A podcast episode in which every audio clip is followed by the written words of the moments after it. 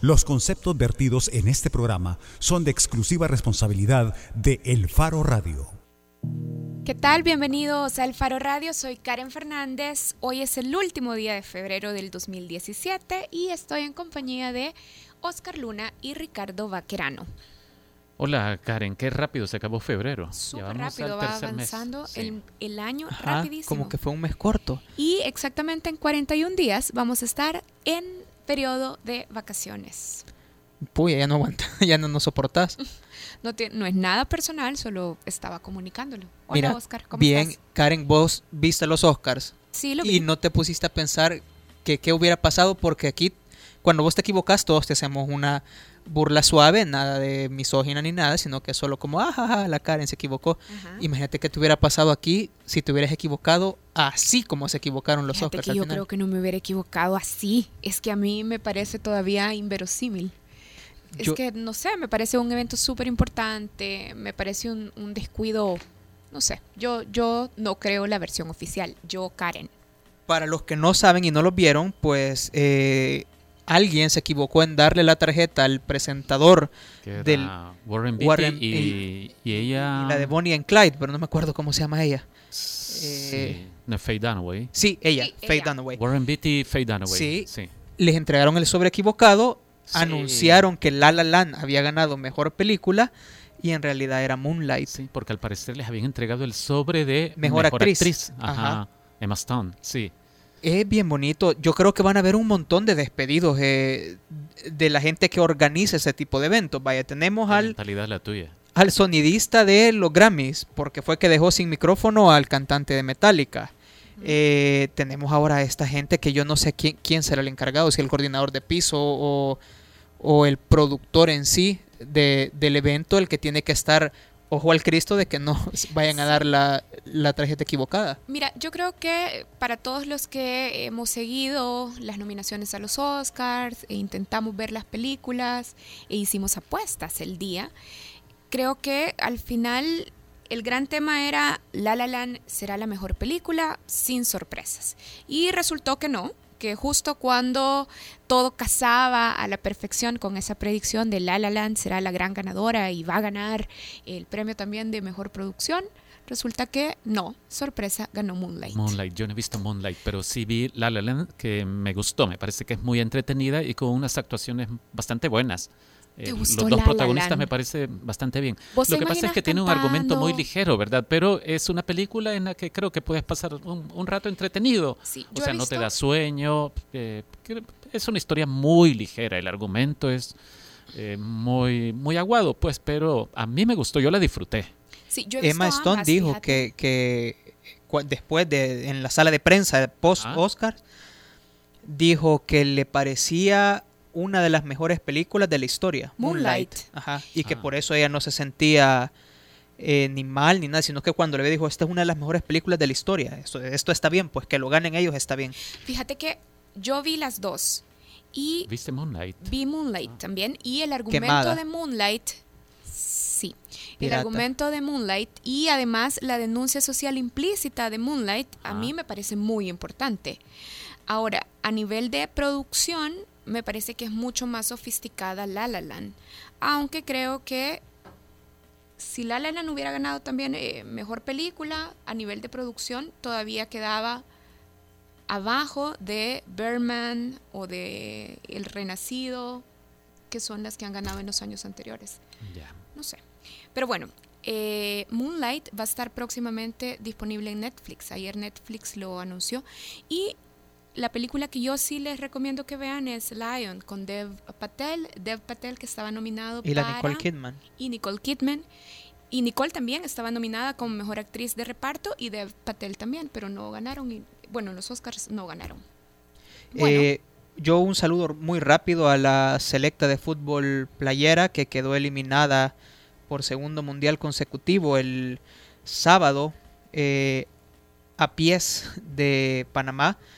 Creo que comparto quién fue quien que tuiteó algo así como, vaya, o sea, no vamos al mundial otra vez, pero eh, yo no nunca me siento como Es que no da vergüenza. exacto, no, no te da vergüenza sentir de que, que la fortuna otra vez, no, la verdad, el portero de Panamá leyó muy bien ese primer penal.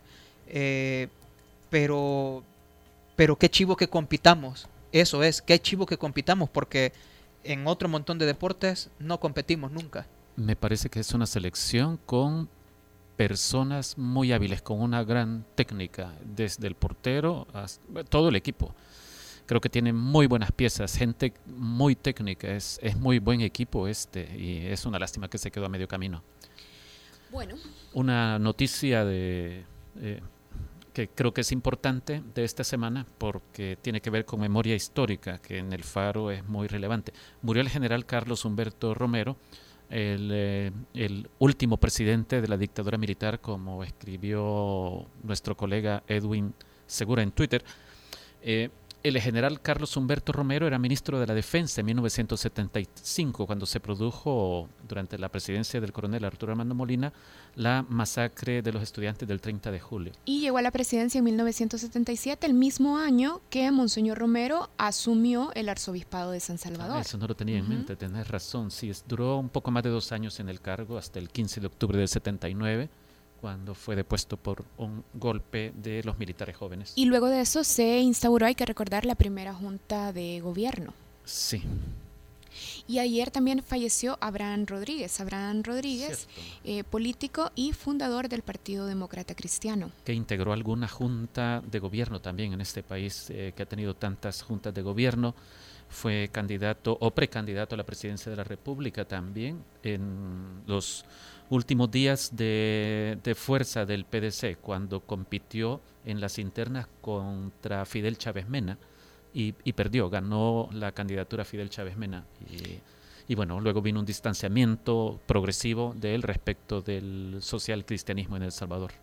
Bueno, y yo quería hablar de otro tema, quiero hablar de Big Brother o de las peores pesadillas de George Orwell en Santa Tecla. Sí, solo, solo que esto no es una broma ni es una cosa simplemente de mal gusto, ¿verdad? Aquí hay una clara violación a derechos civiles, a derechos constitucionales incluso. Quizás primero es importante que Santa si se lo perdieron, si se lo perdieron, exactamente que aclaremos de qué estamos hablando. El fin de semana en Santa Tecla, en la página de hecho de la Alcaldía Municipal de Santa Tecla, el 26 de febrero, a las 9 de la mañana amanecimos con una publicación de una fotografía de un carro y el texto era el siguiente. Nuestro sistema de videovigilancia registró esta madrugada sobre la Segunda Avenida Sur y no sé qué a tres vehículos solicitando servicios sexuales a hombres. Lo grave es lo que viene después que la alcaldía municipal de Santa Tecla, y todavía no lo borran, como si todavía no han, no han rectificado en la gravedad del asunto, publicaba las placas de los vehículos identificados. Sí, ¿y qué es eso?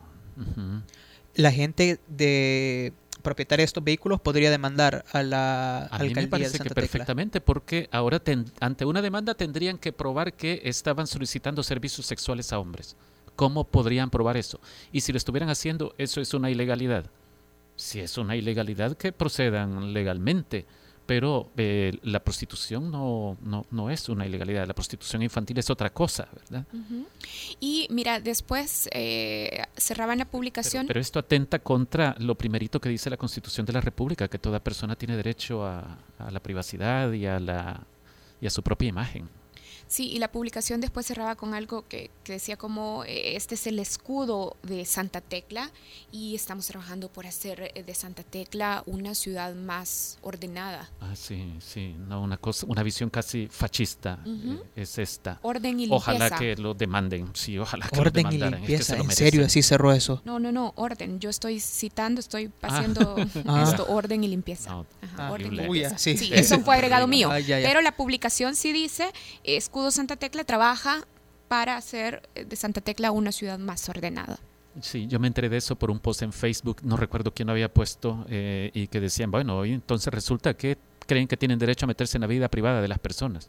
Ojalá alguien de Santa Tecla esté escuchando, alguien de la alcaldía de Santa Tecla esté escuchando y quiera venir al programa el jueves y con gusto debatimos sobre este tema porque sería bueno... Gilbert Cáceres del CAM sería ideal que viniera también a hablarnos de este plan de escudo Santa Tecla y cómo funciona, bajo qué componentes. Yancy, ponele ahí a, a la gente vía Twitter, por favor, de Santa Tecla que los esperamos para debatir sobre eso porque, porque como dice Ricardo es violatorio. Sí, claramente es una violación a la privacidad y a la intimidad de los ciudadanos en nombre de la seguridad pública bueno. desde luego no nos estamos quejando del sistema de seguridad pública porque en algunos casos puede ser útil para prevenir, para continuar diligencias de investigación, etcétera, etcétera. esto, esto es como equivalente al pinchamiento de las llamadas telefónicas o a la intervención de comunicaciones, que bajo ciertas reglas se permite, pero la fiscalía tiene limitaciones. La fiscalía cuando en el uso legítimo de las intervenciones telefónicas tiene acceso a conversaciones de índole personal, tiene prohibido utilizar ese material y de hecho tiene que destruirlo. Eso así quedó resuelto. Esto de, de los vídeos de vigilancia es, es parecido, yo creo que es equivalente. Bueno, y así iniciamos el Faro Radio. Recuerden que pueden participar en el programa a través de nuestras redes sociales, la del Faro o la cuenta del Faro Radio en Twitter, que es así, el Faro Radio. Porque queremos, ajá, perdón. O, nos pueden llamar al 2209-2887. ¿Por qué, Ricardo? O, no, o, o. ¿O qué? Pueden, pueden vernos en Facebook Live de Punto 105 y hoy también eh, ya pueden vernos en elfaro.net.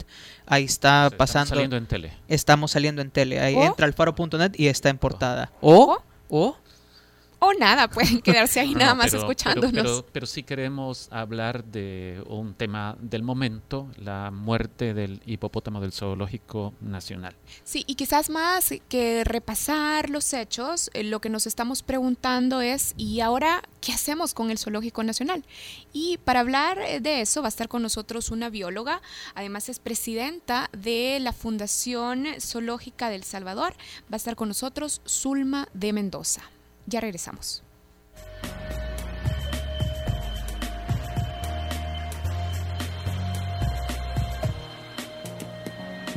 El Faro Radio. Hablemos de lo que no se habla. Estamos en punto 105. Si por culpa de la película Tiburón tienes miedo a bañarte en el mar, ADN es joven adulto.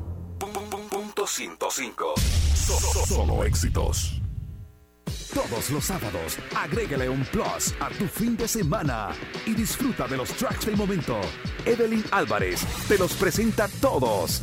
Del 20 al 1 en Plus 20, el conteo musical de la semana con los éxitos favoritos. Plus 20 todos los sábados de 10 de la mañana a 12 del mediodía por punto 105.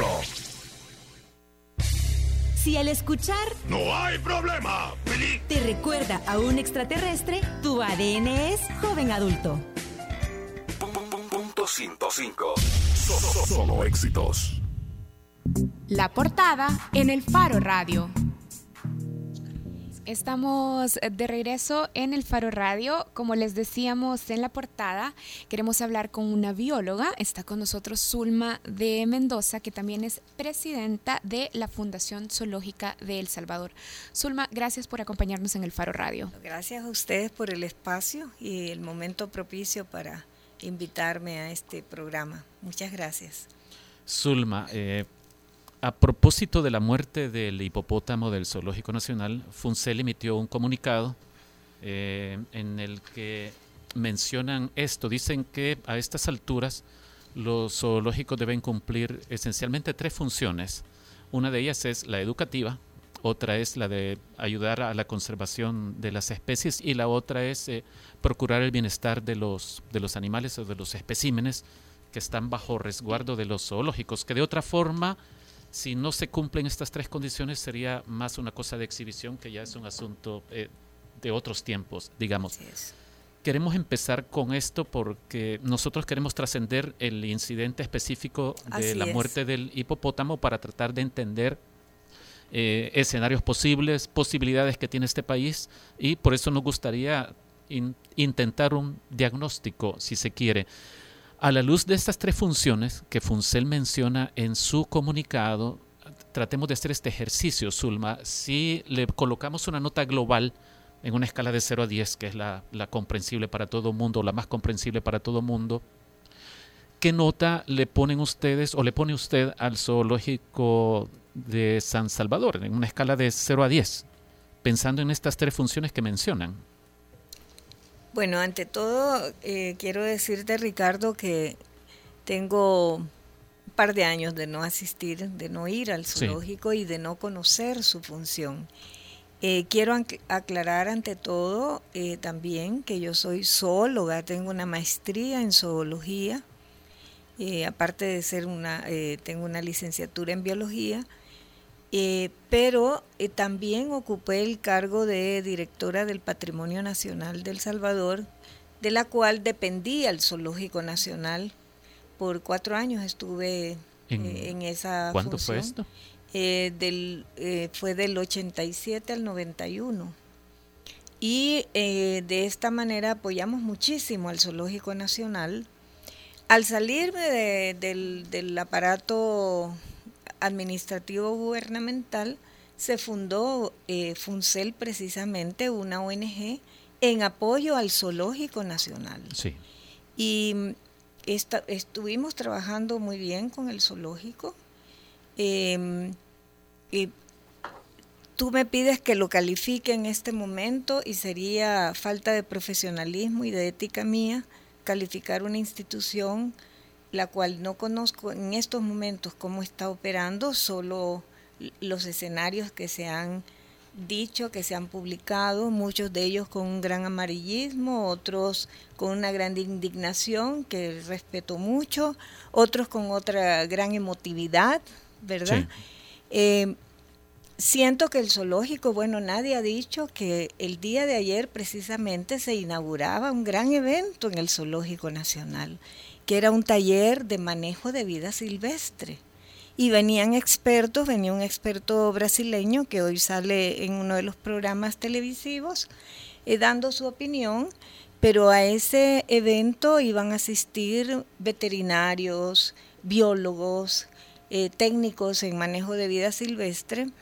Y creo que fue un gran esfuerzo del zoológico por hacer ese evento en El Salvador. A eso nadie le ha dado como relevancia, y el, evento empezó ayer y todavía el día de hoy continúan, que era una práctica de casi 10 horas, porque la veterinaria de Funcel está asistiendo a eso, y me dijo, mire, yo eh, eh, vamos a hacer esto y esto y esto, y dije, ¿cómo van a hacer en tan poco tiempo? ¿Verdad? Muy ambicioso. Sin embargo, yo quiero resaltar ese esfuerzo de nuestros de nuestro país y del Zoológico Nacional mismo por todavía tener esa apertura de eh, si tú tienes un evento de ese tipo en tu casa, no vas a invitar a una casa que se esté cayendo. Eh, entonces, y además existen documentos de planificación que el zoológico tiene que tener. Tengo entendido que todavía pertenece al ASA, que es la Asociación Mundial de de zoológicos em, y que ellos te piden un, cada cinco años una evaluación para ver cómo está funcionando el zoológico. Hasta hace dos años, cuando usted eh, acudió por última vez al zoológico, ¿cuál era la impresión que tenía de nosotros vivimos del parque? Nosotros vivimos, eh, eh, cuando digo nosotros, tanto en la fundación como colegas, biólogos, amigos ambientalistas, vivimos preocupados porque el zoológico, tal como se ha dicho en algunos medios, eh, fue en 1914, creo que fue separado del David J. Guzmán y fundado por el, por el doctor David, David J. Guzmán, un gran naturalista. El, el jardín zoológico, como se llamaba, se hizo en esta finca modelo que era en la periferia de, San Salvador. Eh, la urbanización y el desarrollo se la ha comido, la, la ha embebido y es un lugar inhóspito al momento, ¿verdad? Está en un río Acelguate sumamente contaminado, el ruido de los buses, bueno, cualquiera, no solo a los animales los hace eh, em, les cambia su, su sistema nervioso, su, les altera los sentidos, eh, sus ciclos de, biológicos. Entonces, sí, em, eso siempre nos ha, nos ha preocupado. Eh, la, la, la, laguna de los monos, por ejemplo, que está allí, está contaminada, altamente contaminada. Sin embargo, yo también eh, siento que, que, no podemos todos ser jueces y no asumir alguna responsabilidad. O sea, veíamos muchas personas que llegan, visitantes, a darles churritos a los, a los animales. ¿Pero por qué se permite? No hay la vigilancia completa. Correcto. Esto, que usted está mencionando tiene que ver con el tercer punto, ¿verdad? que mencionaba el, comunicado de Funcel. O tiene que ver también con, sí, tiene que ver directamente con el bienestar de los animales. Y la operatividad de una institución, ¿verdad? Porque eh, hablábamos hoy en la mañana de eh, cómo es posible que tengan cámaras de si hay cámaras ahora que, que estamos más modernizados, ¿verdad? Eh, hay cámaras porque las cámaras no captaron esa, esa situación o no hay cámaras en ese sitio. O sea, ¿quién, ¿quién pudo detectar que no había cámaras en ese sitio? Entonces, eh, adolecemos mucho de la vigilancia y control. Y eso a nivel nacional, o sea, uno de los peores problemas que tenemos como país es la vigilancia, el control, vigilancia y monitoreo de la normativa ambiental. Entonces, eh, eh, no solamente la normativa, pero siete vigilantes para, para el zoológico es totalmente inaceptable. Pues. Zulma, volvamos a eh, la primera pregunta y al comunicado de FUNCEL. Los zoológicos deberían de cumplir estas tres funciones, dice el comunicado que publicaron, educación, conservación y bienestar de los animales. Ricardo también lo citaba. Vamos punto por punto. ¿Cuán bien ha cumplido el Zoológico Nacional la función educativa? Bueno, de eso yo te puedo ser eh, o, aseverar o, dar un testimonio eh, de, las, de los recorridos del zoológico. los recorridos del zoológico son bastante eficientes, o sea, no por la cantidad, tenemos mil eh, visitantes al mes en el Zoológico Nacional. Y para conducir estos grupos no hay suficientes técnicos. O sea que tendríamos que tener un cuerpo de voluntarios entrenados para tal fin. Eh, la labor educativa del zoológico se queda a nivel de letreros, se queda a nivel de, charlas muy generalizadas, pero eh, todavía requiere mucho más eh, perfeccionamiento en cuanto a la parte técnica también, eh, distinguirle a los alumnos cuáles especies son exóticas, o sea, traídas de, de afuera, y cuáles son nuestras especies nativas, ¿verdad? Enfatizar todos esos mensajes, eh, cosa que no, no, no, no está siendo cumplida. Y a nivel de conservación, ¿qué debería de hacer el zoológico y qué se ha hecho? Eh, nuevamente te digo, las cosas que yo estoy declarando acá son en base a algunas experiencias pasadas y reportes que he reportes técnicos. No me voy a basar en, nada que no sea ese, ese hecho. Claro, pero podríamos eh, poner, digamos, el escenario ideal en el que deberían de estar cumpliendo, eh, en el que debió haber estado trabajando el zoológico. Para mí, la evaluación de, de la conservación se da cuando una especie se reproduce en cautiverio. Cuando una especie se reproduce en cautiverio, entonces decimos, wow, están siendo exitosos. Eso quería preguntarle, cuando hablan de conservación de especies, ¿se refieren a especies que están amenazadas o en peligro? Y que el zoológico se presta para hacer investigaciones, por ejemplo, que la academia vaya, estudiantes de veterinaria, estudiantes de, biología vayan y hagan su tesis allí y aporten ese estudio. Al momento, no sé cómo está eso. Pero hace dos años esto era factible en el Zoológico Nacional. Eh, no solo hace dos años, eso es factible. Sí, se puede ¿verdad? Debe haber una apertura en el zoológico para que los estudiantes puedan llevar una tesis. No, pero la pregunta es si hay las condiciones para que esto pueda producirse, para que el Zoológico Nacional cumpla esta función. ¿sí? ¿sí? claro que sí. La investigación te puede ir desde el comportamiento de los hábitos de un animal hasta... Eh, em, eh, investigaciones veterinarias, histológicas, de reproducción, de ciclos, etcétera, de cómo está el animal ambientado a esa, a esa realidad en el que se le ha eh, introducido. Hacía yo una, una diferencia entre lo que es un recinto y lo que es una jaula. Son dos cosas bien diferentes. Yo puedo tener una jaula para que el animal inmovilizarlo. Por ejemplo, eso se usa mucho cuando el animal está enfermo. Sí. Para, para que no se esté moviendo tanto. Pero un recinto ya es una ambientación. Son estos zoológicos de Estados Unidos, de Alemania, que tienen hasta temperaturas controladas para que el animal esté en su hábitat propicio. Entonces se vuelve, se vuelve de repente un trato cruel cuando no tiene los muchas de las condiciones que tenemos en el zoológico nacional. Así es. Hay animales que están en jaulas eh, y muy pequeñas. Hay, hay, animales que están en jaulas pequeñas, pero tenés, por ejemplo, la isla de los monos, es una isla muy bonita, ¿verdad? Pero el agua está contaminada, pero el escenario de ellos ahí es el ideal. Tienen árboles, tienen agua, tienen eh, eh, un jardín para recrearse. Entonces, eso, eso para mí es un buen recinto. Ese es un recinto. El de, los, el de los leones todavía falta un poco, pero tenés que los leones sí se reproducen en el Zoológico Nacional.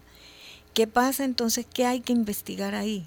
¿Qué vas a hacer con las crías? No las puedes ir a soltar al imposible o a Montecristo porque no tenemos ese tipo de... Entonces ya viene lo que la política del canje.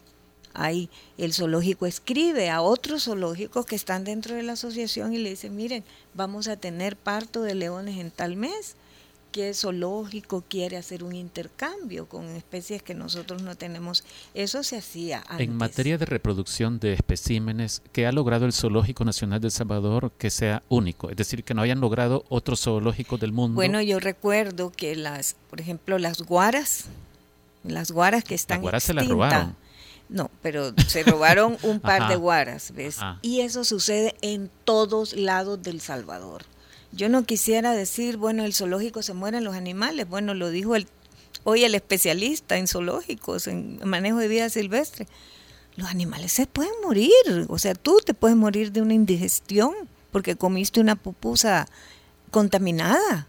Los animales no están exentos de eso. O sea, la muerte, el fallecimiento y las enfermedades de los animales están dentro de su ciclo de vida. ¿Ves? Hay animales que aguantan, hay otros que no. Entonces... Eh, eh, iba a contarnos lo de las guacamayas. Te iba a decir, las guacamayas se, se, han reproducido. Ahí yo, yo soy testigo que hace un par de, unos, una buen, un buen par de años eh, hubo reproducción, pero el más exitoso que ha habido y que yo puedo ser testigo es de él, el rey Sope. El rey Sope allí hace unos 10 años se pudo reproducir gracias a la dedicación que tenía una bióloga allí, eh, eh, que se propuso a cuidarlos y este animalito está extinto, casi, casi, se ha visto uno o dos ejemplares. Eh, muy en el imposible esporádicamente, pero eso fue un éxito del zoológico. O sea, lo que usted nos quiere o nos está diciendo es que tiene un potencial claro en, que esa área de conservación de las especies. Acá. Aquí en esta me faltó eh, añadir la ah, recreación, la recreación familiar. Lo redactamos conjuntamente con otros miembros de FUNCEL, que son especialistas en manejo de vida silvestre. El doctor Luis Ramos es veterinario, es especialista en manejo de vida silvestre se consultó con los miembros de junta directiva, que, todos están pues muy atentos a este caso. Eh, y falta allí pues la, lo que es la recreación familiar, que es un cuarto componente, y que es el que yo pienso que es el, el zoológico, eh, tiene el gran potencial. ¿Por qué? Porque es abierto a las familias yo voy a decir, de escasos recursos, o sea, familias que van al zoológico con 7 dólares porque son 5 miembros y 2 dolaritos porque llevan sus pancitos en una bolsita y pueden hacer un domingo familiar lindo, Eso hay que aprovecharlo. Zulma, usted ya nos, ya nos contaba que ha ejercido también como directora de Patrimonio eh, Nacional. Nacional, sí. Y también sabemos que usted trabajó en la formulación de la ley de vida silvestre en El Salvador. Esta ley la estuvimos revisando y nos dábamos cuenta que en muchos de los casos designa responsabilidades al MAR, al Ministerio de Medio Ambiente. Así es. ¿Qué hace la Secretaría de la Cultura de la Presidencia gestionando un espacio de vida silvestre? Bueno, eso tiene su, su respuesta histórica el zoológico, tal como yo les dije al inicio, surgió como una creación del doctor naturalista David J. Guzmán, que creó el, jardín botánico, no el del plan de la laguna, sino una, colección de, de plantas y una colección de animales como dos grandes componentes de la naturaleza. David J. Guzmán escribió La Flora del Salvador, dos tomos grandes, ¿verdad?, sobre la flora del Salvador. Y entonces nace en, el, en, educación, en, el, la Secretaría de Educación en ese tiempo. Y allí se fue, se fue quedando. Pero indudablemente eh, es un tiempo de reflexión. Yo sostengo que siempre estas situaciones nos traen oportunidades todo el mundo está hablando de esto, todo el mundo se está preocupando ahora de un tema que nadie le daba ninguna atención. Las autoridades han reaccionado, han reaccionado técnicos, han reaccionado grupos, ha reaccionado la ciudadanía, unos para bien, otros para mal, pero em, la oportunidad está aquí, ¿verdad? Y creo que hay que hacer una revisión. Y yo también estuve leyendo la ley de, vida silvestre anoche y prácticamente aquí es un mandato para el Ministerio de Medio Ambiente, eh, el cual se le permite muy poca eh, injerencia en el zoológico nacional. O sea, yo creo que, la, la, interinstitucionalidad tiene que ser fortalecida, porque muchas, muchas de las instituciones son muy celosas de su ámbito de acción y dicen, no, no te metas porque eso ahí mando yo. Tratemos de ser conclusivos en esto entonces, Zulma. De las opciones de adscripción administrativa del Zoológico Nacional, eh, eh, ¿cuál es la que a usted le resulta más coherente? Por, no sé si de repente nos va a decir Asamblea Legislativa o Ministerio de Seguridad. No, Ministerio de Medio Ambiente, por supuesto, claro que sí.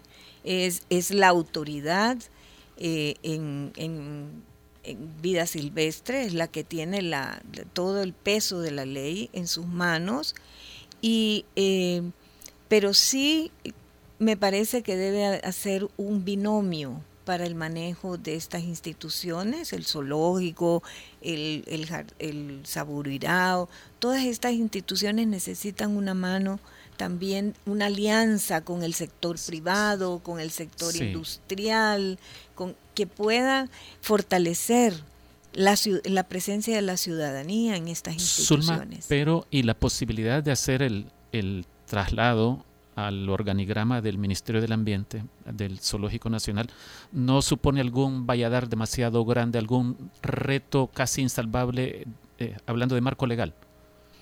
¿O no? ¿O usted cree que.? Mire, yo creo que cuando hay voluntad política todo es más fácil. Entonces hay que buscar la voluntad política de las instituciones para, para facilitar. Eh, aquí se crean instituciones y desaparecen instituciones de la noche a la mañana. Entonces yo creo que deberíamos aprovechar la oportunidad para reinventar, reinventar eh, el zoológico nacional, eh, recrearlo y apoyarlo. Sí. Zulma, porque hace unos minutos usted hablaba de indigestión. Eh, me dio la impresión de que estaba refiriéndose a la muerte de Gustavito, pero eh, es decir, y como ha habido algunas versiones de un montón de gente que dicen que, que temen que, que, no sea cierta la versión oficial de que murió por los golpes y por las heridas que le causaron quienes lo agredieron, pensé que tal vez usted conocía algo. No, no conozco y, tampoco me voy a atrever a, enjuiciar a nadie por esto eh, ni a diagnosticar. Por eso si tú ves la posición de Funcel es meramente técnica, es una posición de rescate de valores que estamos perdiendo en nuestra sociedad. Nuestra sociedad está enferma cuando tú ves esta agresión a un cocodrilo que lo han, eh, que lo han eh, macheteado, a un búho que lo han apedreado y le han eh, cortado el pico y, no tiene ojos, a un tacuacín que nos acaban de llevar hoy en la mañana, un ejemplar muy grande de tacuacín, que es un marsupial, es el único marsupial de ese tamaño que hay en El Salvador, y le estaban pasando los carros encima. Y, bueno, dos muchachos de una joven y un joven de la Universidad Nacional se han bajado, eso es digno de, aplaudir, se bajaron, el señor que vendía eh, eh, sorbetes les regaló una caja, una señora paró el carro y dijo saquen una manta que tengo atrás. Entonces, esos son em, eh, gestos, gestos de conciencia. ¿Ves? Eso que hay que rescatar en el país. Zulma, pero a ver, quizás en términos generales, usted que es zoóloga y conoce a las especies animales, y quiero unir también una pregunta que está en redes sociales. Camilo Velado dice que sí es posible que el hipopótamo sufriera un ataque sin emitir sonidos de alerta al personal de seguridad en el zoológico. No conozco las reacciones de los hipopótamos, ¿verdad? Todos los... Eh, anoche estuvo Julio Pérez, que es un gran eh, biólogo eh, veterinario y él, también se dedica a la cetrería, este, decía que los, hipopótamos son bastante agresivos, que no permiten mucho acercamiento, eh, pero no sé cómo son ellos en el ciclo nocturno, si están alertas o están adormecidos. Entonces, eh, no, no te podría decir. Y aparte de eso, la vigilancia que estamos hablando en el Zoológico Nacional es una vigilancia privada. Eso, acuérdense que estas vigilantes privados, por más que tú les digas, mire señor, mire lo que está pasando, yo no me quiero meter en eso. O sea, hay un miedo también en el país de, de la denuncia. No estamos eh, habituados a denunciar porque nos da miedo. Entonces, eh, es comprensible, pero no es aceptable. Eh, le, estamos preguntando esto no porque queramos subirnos a estas teorías de la conspiración, ¿verdad? sino que, por ejemplo, hoy tuvimos otro elemento. La ministra del Ambiente, citada por una periodista de, del periódico El Mundo, Ileana Cornejo, dijo esto en una actividad pública que tuvo hoy. Decía, Gustavito no murió por las heridas que tuvo.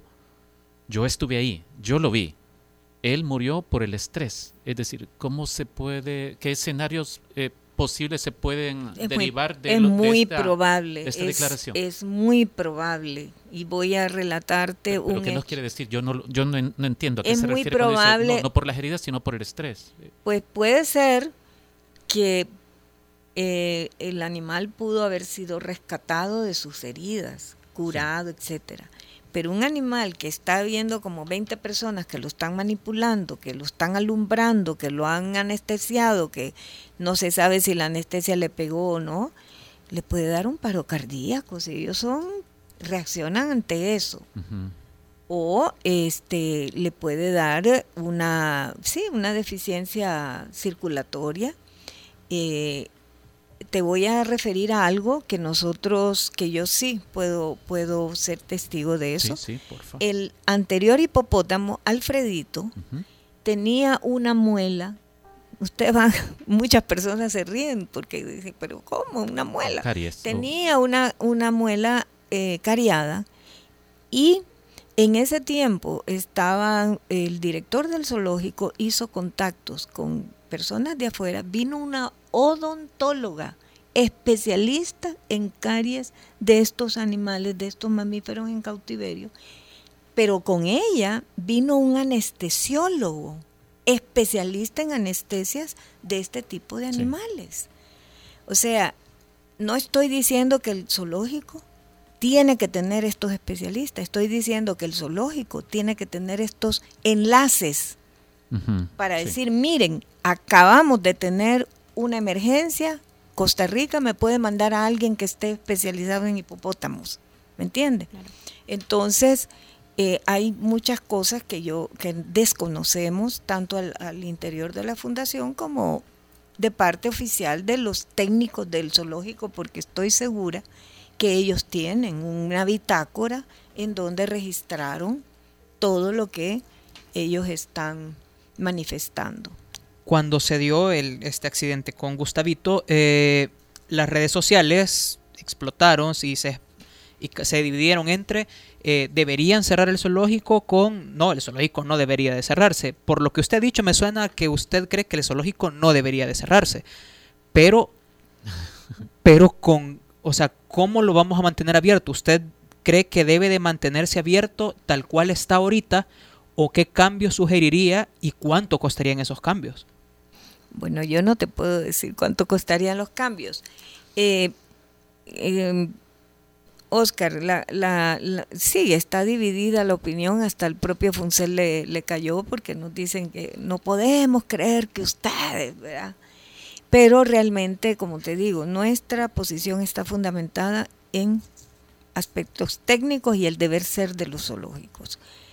Que el zoológico va a seguir abierto, pues yo creo que debe seguir abierto con decir, mire, vamos a recibir, esa es otra cosa el zoológico recibe todos los visitantes que llegan. Hay una hay em, un índice de carga que cada uno de estos espacios tiene.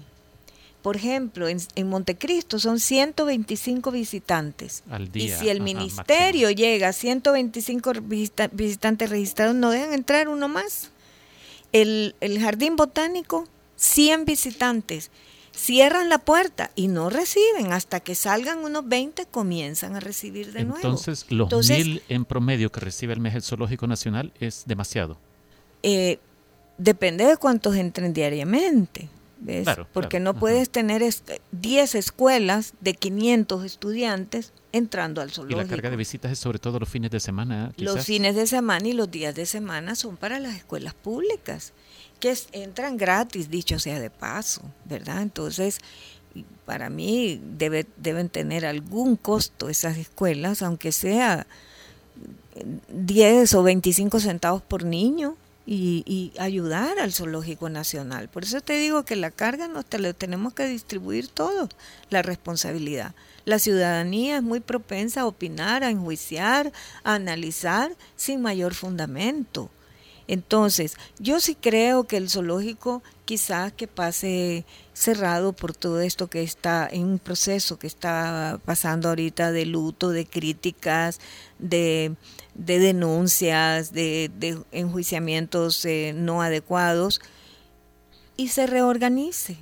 Es decir, miren, vamos a ir paulatinamente abriendo el zoológico porque los animales que están allá adentro necesitan atención, necesitan eh, estar estar eh, eh, siendo alimentados, necesitan... Entonces, yo sí creo que el zoológico, como hablábamos ayer con nuestros, nuestros colegas de, de Funcel, tiene que reinventarse, tiene que... Y en algún momento buscar una opción de traslado, ¿verdad? Para poder, y que ese traslado sea propicio también accesible a las personas que buscan en el zoológico un esparcimiento dominical, un esparcimiento familiar. No es un lujo que no podemos darnos mantener un zoológico en las condiciones en que este está, que ya sabemos que hay animales que están en jaulas, si usted dice eh, no, no, deberían estar en jaulas, deberían estar en recintos. Sí, por supuesto, y eso cuesta mucho dinero, eso cuesta mucho dinero eh, y cuesta eh, el, el presupuesto que el gobierno le asigna al zoológico y más bien que retira el Fondo de Actividades Especiales que pasa directamente a Hacienda, eh, no, no está ayudando en nada. Sí, pero la pregunta es si usted no se sentiría más tranquila, incluso de, conciencia, digamos, si este zoológico se cerrara. Porque entiendo lo que usted explica sobre el potencial que tiene para la investigación o para la preservación de especies, pero a la vez hay tratos crueles a los animales ahí porque las condiciones no dan para más. Claro, usted... Eh, Mi pregunta es si usted, si usted tuviera la decisión en sus manos, ¿optaría por cerrarlo o, o, por qué? Es decir, si no se pudiera mejorar las condiciones del Zoológico Nacional. Bueno, si usted me está pidiendo que si yo fuera la directora del zoológico, pongámosme que yo tengo el sombrero. O la presidenta del país. Ok, yo haría una reunión con los especialistas antes, de, tomar antes de tomar esa decisión. Bien, Bueno, queremos agradecerle a Zulma de Mendoza por habernos acompañado este día. Eh, recordamos que Zulma, además de presidenta de FUNCEL, de la Fundación Zoológica del Salvador, es también eh, bióloga y zoóloga, como nos contaba al inicio de la entrevista. Gracias, Zulma. Eh, bueno, yo les doy las gracias a ustedes por este espacio que me permite también divulgar algunos fundamentos de tipo técnico y científico, el deber ser de los zoológicos, y quiero manifestar dos cosas. En Funcel eh, no aceptamos la vida silvestre en cautiverio, por todo, todo lo que eso implica. No aceptamos que la vida silvestre sea mascota. Y realmente los zoológicos poco a poco deben ir retomando, tal como Ricardo lo dijo, su función de conservación, su función de em, educación e ir dejando el exhibicionismo y especies que vienen de otros países, eso está regulado por convenios grandes, eh, para realmente ir con el tiempo desapareciendo. Bueno, Bien. queda claro. Muchas gracias, Zulma. Gracias, Zulma. Nosotros hacemos una pausa y cuando regresemos les vamos a contar de las actividades que se están preparando en marzo. Marzo, el mes en el que celebramos o se conmemora el Día de la Mujer. Ya volvemos. El Faro Radio. Hablemos de lo que no se habla. Estamos en punto 105.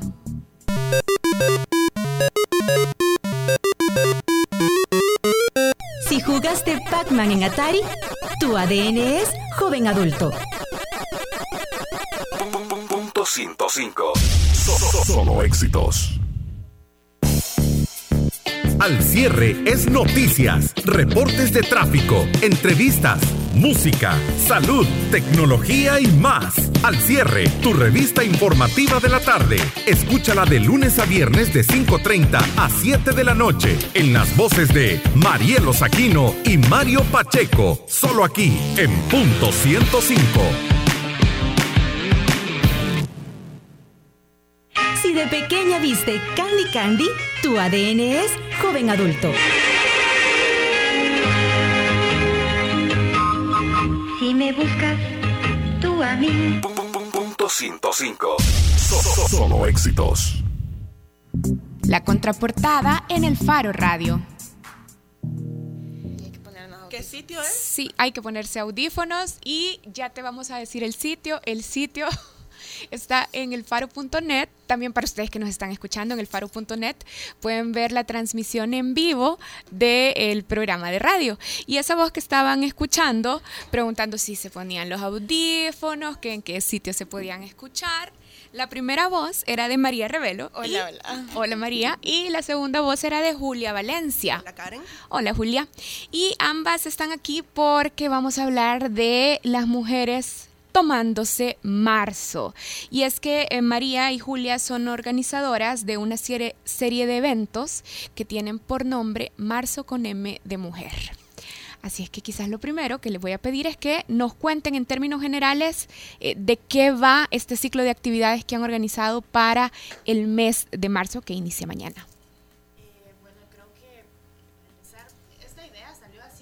Inicia el 8 de marzo, no inicia mañana. Ah, no inicia, bueno, el, mes mañana, pero las actividades, el ciclo de actividades el 8 de marzo. Ajá.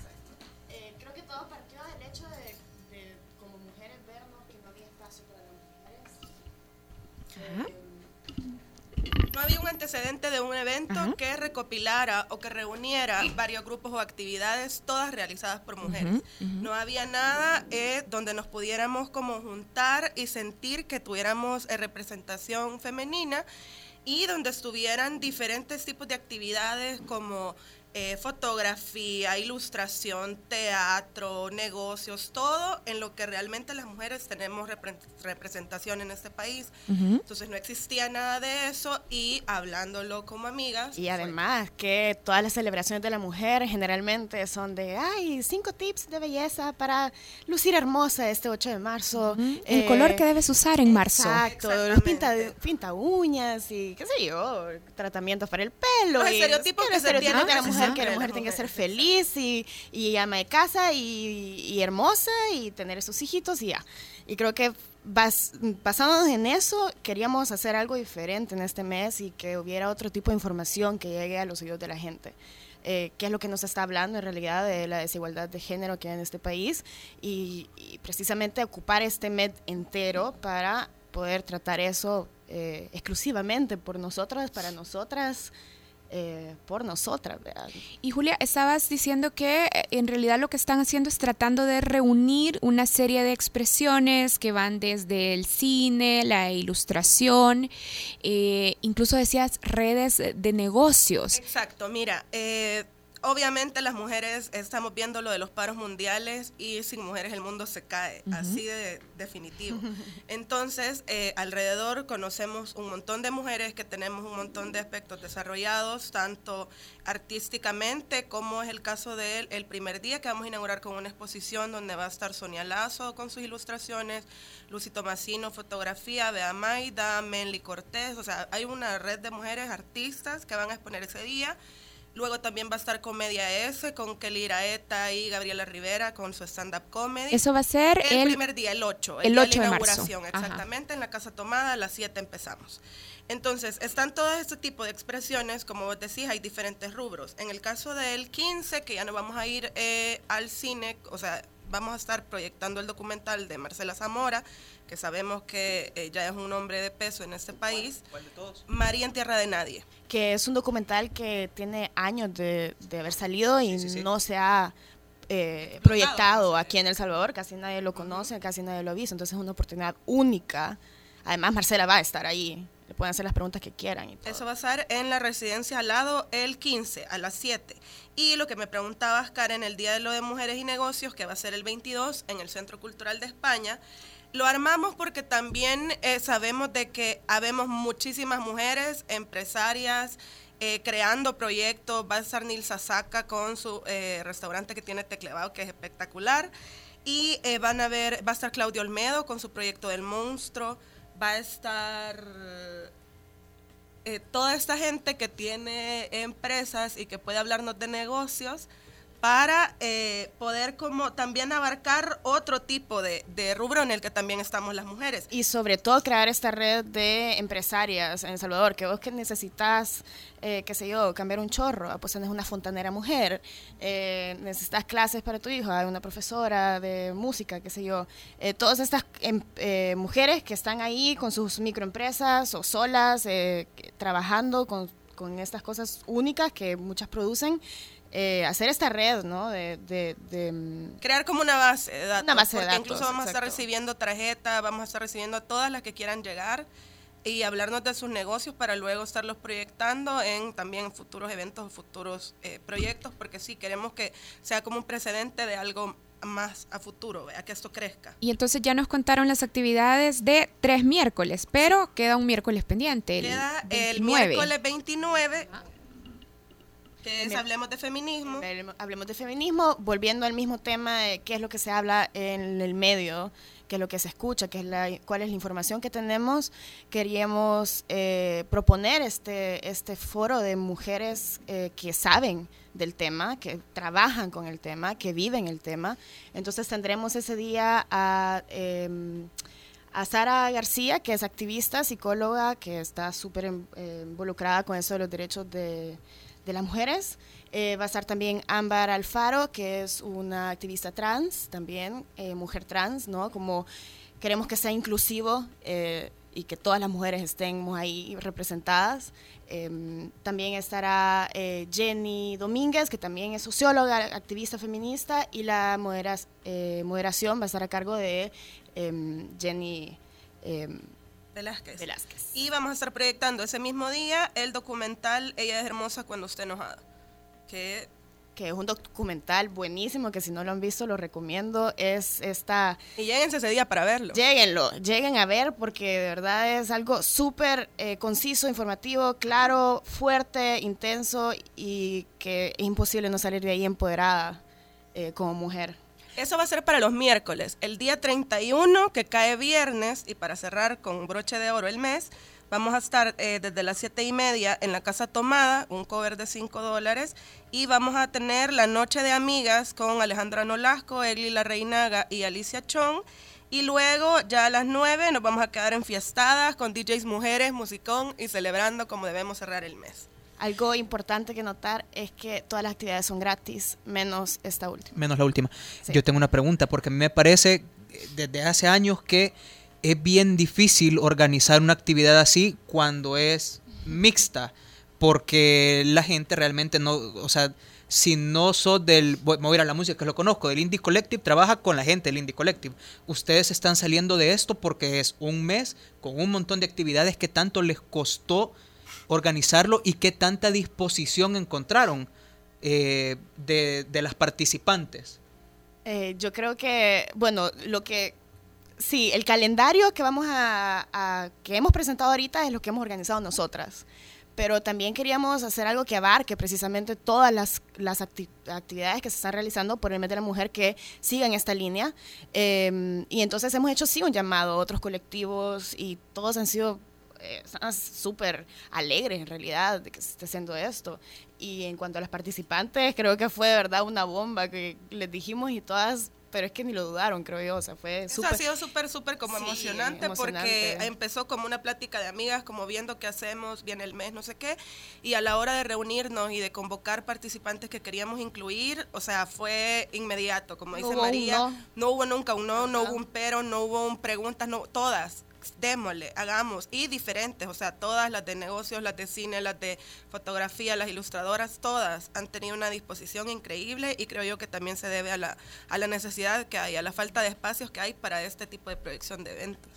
¿Y esta falta de espacio crees que es porque son mujeres? que hay? ¿O es una falta de espacio general para cualquier artista en este país ya sabemos que es una falta de espacio general, que cuesta mucho encontrar eh, como... Bueno, últimamente, por suerte, sí está viendo como más eventos y más actividades. Creo yo que es algo que sí se está dando. Pero eh, quizás el hecho de reunir solo mujeres es algo que no existía. Y quizás porque alguien no lo había propuesto.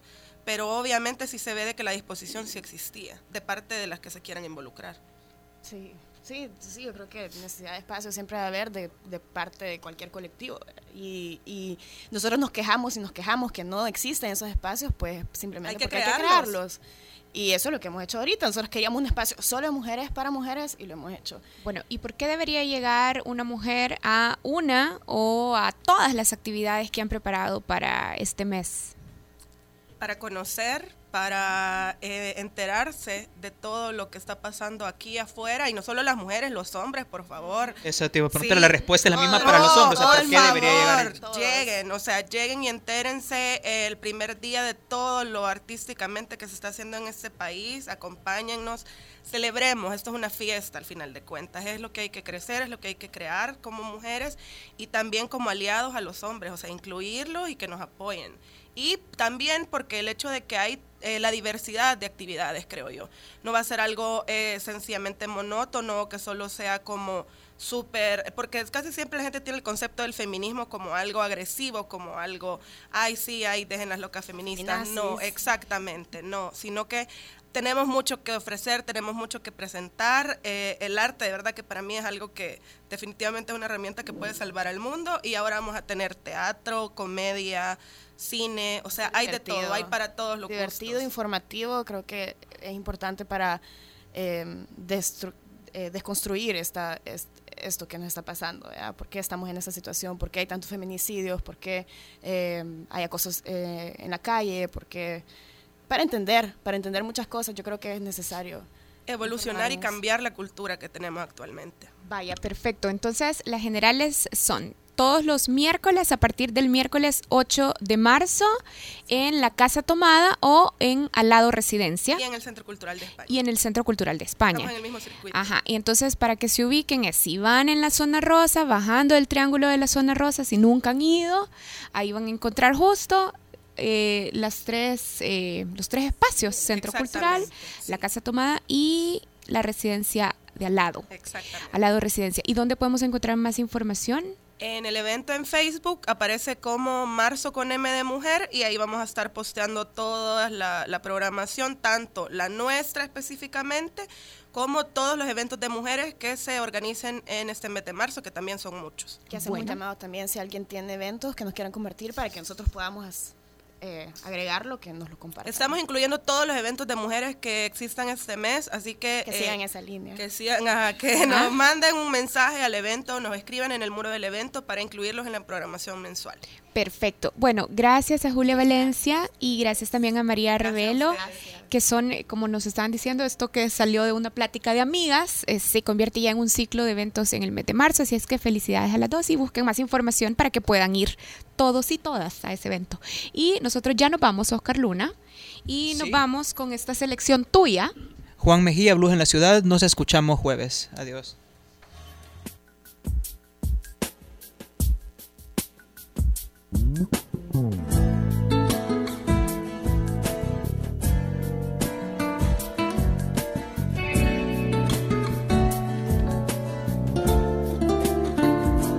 Yo siempre